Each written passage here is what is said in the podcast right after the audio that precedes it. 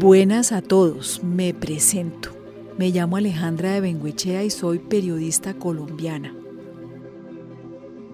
Hoy les voy a leer una carta muy reveladora escrita por la poeta española Rosalía de Castro.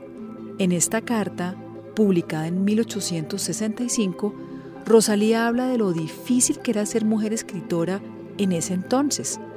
Las cartas eran el medio a través del cual las mujeres se confesaban. Solo ahí podían debatir sus conocimientos, sus preocupaciones. Así que sin más preámbulos, aquí va.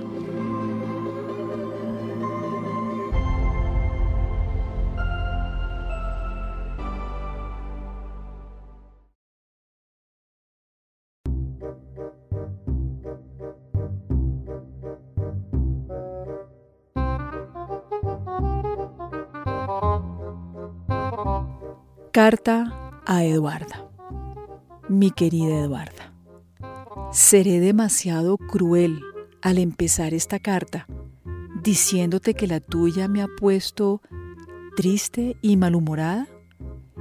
¿Iría a parecerte envidiosa de tus talentos o brutalmente franca cuando me atrevo a despojarte sin rebozo ni compasión de esas caras ilusiones que tan ardientemente acaricias? Pero tú sabes quién soy. Conoces hasta lo íntimo mis sentimientos, las afecciones de mi corazón y puedo hablarte. No, mil veces no, Eduarda. Aleja de ti tan fatal tentación, no publiques nada y guarda para ti sola tus versos y tu prosa, tus novelas y tus dramas. Que ese sea un secreto entre el cielo, tú y yo. ¿No ves que el mundo está lleno de esas cosas? Todos escriben, y de todo. Las musas se han desencadenado. Hay más libros que arenas tiene el mar, más genios que estrellas tiene el cielo, y más críticos que hierbas hay en los campos. Muchos han dado en tomar esto último por oficio, reciben por ello alabanzas de la patria, y aunque lo hacen lo peor que hubiera podido esperarse, prosiguen entusiasmados, riéndose, necios felices de los otros necios, mientras los demás se ríen de ellos. Semejantes a una plaga asoladora, críticos y escritores han invadido la tierra y la devoran como pueden. ¿Qué falta hacemos, pues, tú y yo entre ese tumulto devastador? Ninguna, y lo que sobra siempre está de más. Dirás que trato esta cuestión como la del matrimonio, que hablamos mal de él después que nos hemos casado. Mas puedo asegurarte, amiga mía, que si el matrimonio es casi para nosotras una necesidad impuesta por la sociedad y la misma naturaleza, las musas son un escollo y nada más. Y, por otra parte, ¿merecen ellas que uno las ame? ¿No se han hecho acaso tan ramplonas y plebeyas que acuden al primero que las invoca, siquiera hacia la cabeza más vacía? Juzga por lo que te voy a contar.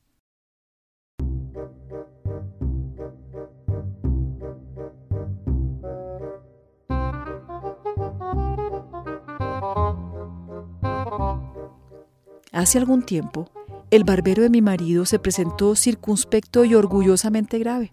Habiendo tropezado al entrar con la cocinera, le alargó su mano y la saludó con la mayor cortesía, diciendo, A los pies de usted, María, ¿qué tal de salud? Vamos andando, le contestó muy risueña. ¿Y usted, Juanito? Bien, gracias, para servir a usted. Qué fino es usted, amigo mío, añadió ella creyéndose elevada al quinto cielo porque el barberillo le había dado la mano al saludarla y se había puesto a sus pies. ¿Cómo se conoce que ha pisado usted las calles de La Habana? Por aquí apenas saben los mozos decir más que buenos días. ¿Cómo se conoce que vienes de aquella tierra? exclamé yo para mí. Tú ya sabes, Eduarda, cuál es aquella tierra, aquella feliz provincia en donde todos, todos, yo creo que hasta las arañas, descienden en línea recta de cierta antigua, ingeniosa y artística raza que ha dado al mundo lecciones de arte y sabiduría ¿Cómo no ha venido usted más antes? le preguntó mi marido algo serio. ¿No sabía usted que le esperaba desde las diez? Cada cual tiene sus ocupaciones particulares, repuso el barbero con mucho tono y jugando con el bastón. Tenía que concluir mi libro y llevarlo a casa del impresor, que ya era tiempo. ¿Qué libro? repuso mi marido lleno de asombro una novela moral, instructiva y científica que acabo de escribir y en la cual demuestro palpablemente que el oficio de barbero es el más interesante entre todos los oficios que se llaman mecánicos y debe ser elevado al grado de profesión honorífica y titulada y trascendental por añadidura. Mi marido se levantó entonces de la silla en que se sentara para ser inmolado y cogiendo algunas monedas se las entregó al barbero diciendo Hombre que hace tales obras no es digno de afeitar mi cara. Y se alejó riendo fuertemente, pero no así yo, que, irritada contra los necios y las musas, abrí mi papelera y rompí cuanto allí tenía escrito, con lo cual, a decir verdad, nada se ha perdido. Porque tal es el mundo, Eduarda. Cogerá el libro, o más bien dicho, el aborto de ese barbero a quien Dios hizo más estúpido que una marmota, y se atreverá a compararlo con una novela de Jorge Sand. Se refiere a Georges Sand, seudónimo de la escritora francesa Amandine Aurore Lucille Dupin. Yo tengo leídas muchas preciosas obras, me decía un día cierto joven que se tenía por instruido, Las tardes de la granja y el Manfredo de Byron, pero sobre todo las tardes de la granja me han hecho feliz. Lo creo, le contesté y mudé de conversación.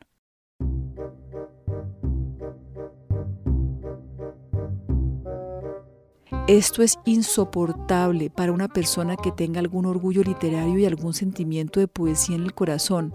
Pero sobre todo, amiga mía, tú no sabes lo que es ser escritora. Serlo como Jorge Sand vale algo, pero de otro modo, qué continuo tormento. Por la calle te señalan constantemente, y no para bien. Y en todas partes murmuran de ti. Si vas a la tertulia y hablas de algo de lo que sabes, si te expresas siquiera en un lenguaje algo correcto, te llaman bachillera, dicen que te escuchas a ti misma, que lo quieres saber todo.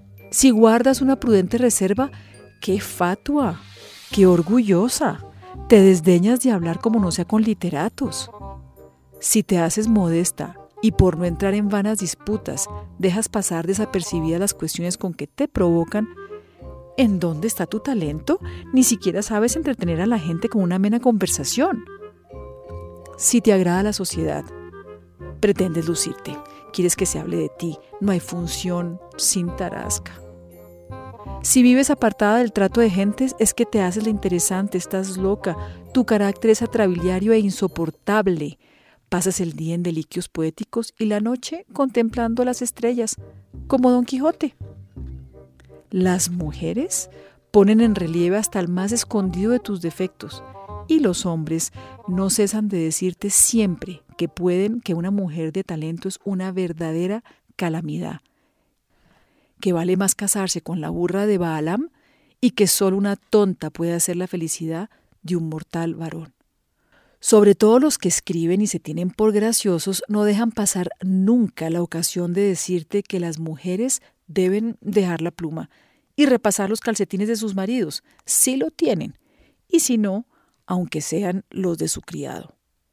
Cosa fácil era para algunas abrir el armario y plantarle delante de las narices los surcidos pacientemente trabajados, para probarle que el escribir algunas páginas no le hace a todas olvidarse de sus quehaceres domésticos, pudiendo añadir que los que tal murmuran saben olvidarse, en cambio, de que no han nacido más que para tragar el pan de cada día y vivir como parásitos. Pero es el caso, Eduarda, que los hombres miran a las literatas peor que mirarían al diablo, y este es un nuevo escollo que debes temer tú que no tienes dote. Únicamente alguno de verdadero talento pudiera, estimándote en lo que vales, despreciar necias y aún erradas preocupaciones, pero ay de ti entonces.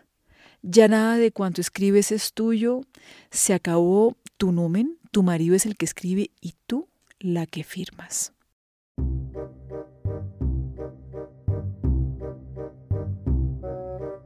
Yo, a quien sin duda un mal genio ha querido llevar por el perverso camino de las musas, sé harto bien la senda en que tal peregrinación recorremos. Por lo que a mí respecta, se dice muy corrientemente que mi marido trabaja sin cesar para hacerme inmortal. Versos, prosa, bueno o malo, todo es suyo, pero sobre todo lo que les parece menos malo y no hay principiante de poeta ni hombre sesudo que no lo afirme de tal modo que le cargan pecados que no ha cometido. Enfadosa preocupación, penosa tarea, por cierto, la de mi marido, que costándole a un trabajo escribir para sí, porque la mayor parte de los poetas son perezosos, tiene que hacer además los libros de su mujer, sin duda con el objeto de que digan que tiene una esposa poetisa, mm, esta palabra ya llegó a hacerme daño, o novelista, es decir, lo peor que puede ser hoy una mujer. Ello es algo absurdo si bien se reflexiona y hasta parece oponerse al buen gusto y a la delicadeza de un hombre y de una mujer que no sean absolutamente necios. Pero, ¿cómo cree que ella puede escribir tales cosas? Una mujer a quien ven todos los días, a quien conocen desde niña, a quien han oído hablar y no anda luz, sino lisa y llanamente como cualquiera. Puede discurrir y escribir cosas que a ellos no se les han pasado nunca por las mientes y eso que han estudiado y saben filosofía, leyes, retórica y poética? Imposible. No puede creerse a no ser que viniese Dios a decirlo. Si siquiera hubiese nacido en Francia o en Madrid, pero aquí mismo, no. Todo esto que por lo general me importa poco, Eduarda, hay veces, sin embargo, que me ofende y lastima mi amor propio. Y he aquí otro nuevo tormento que debes añadir a los ya mencionados. Pero no creas que aquí para el mal, pues una poetisa o escritora no puede vivir humanamente en paz sobre la tierra, puesto que, además de las agitaciones de su espíritu, tiene las que levantan en torno de ellas cuantos la rodean.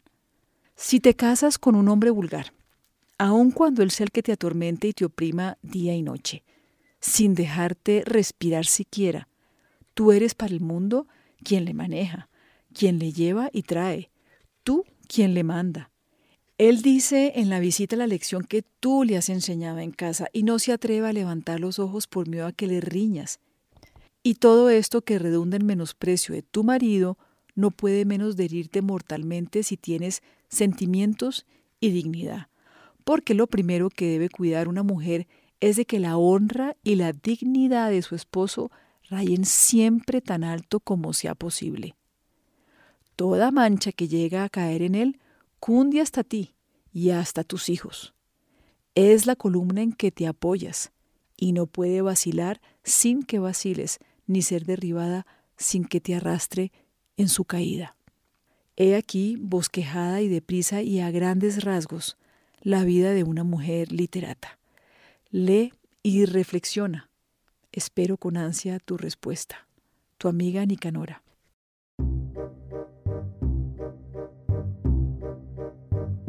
Paseándome un día por las afueras de la ciudad, hallé una pequeña cartera que contenía esta carta. Parecióme de mi gusto, no por su mérito literario, sino por la intención con que ha sido escrita y por eso me animé a publicarla. Perdóneme la desconocida autora de esta libertad, en virtud de la analogía que existe entre nuestros sentimientos.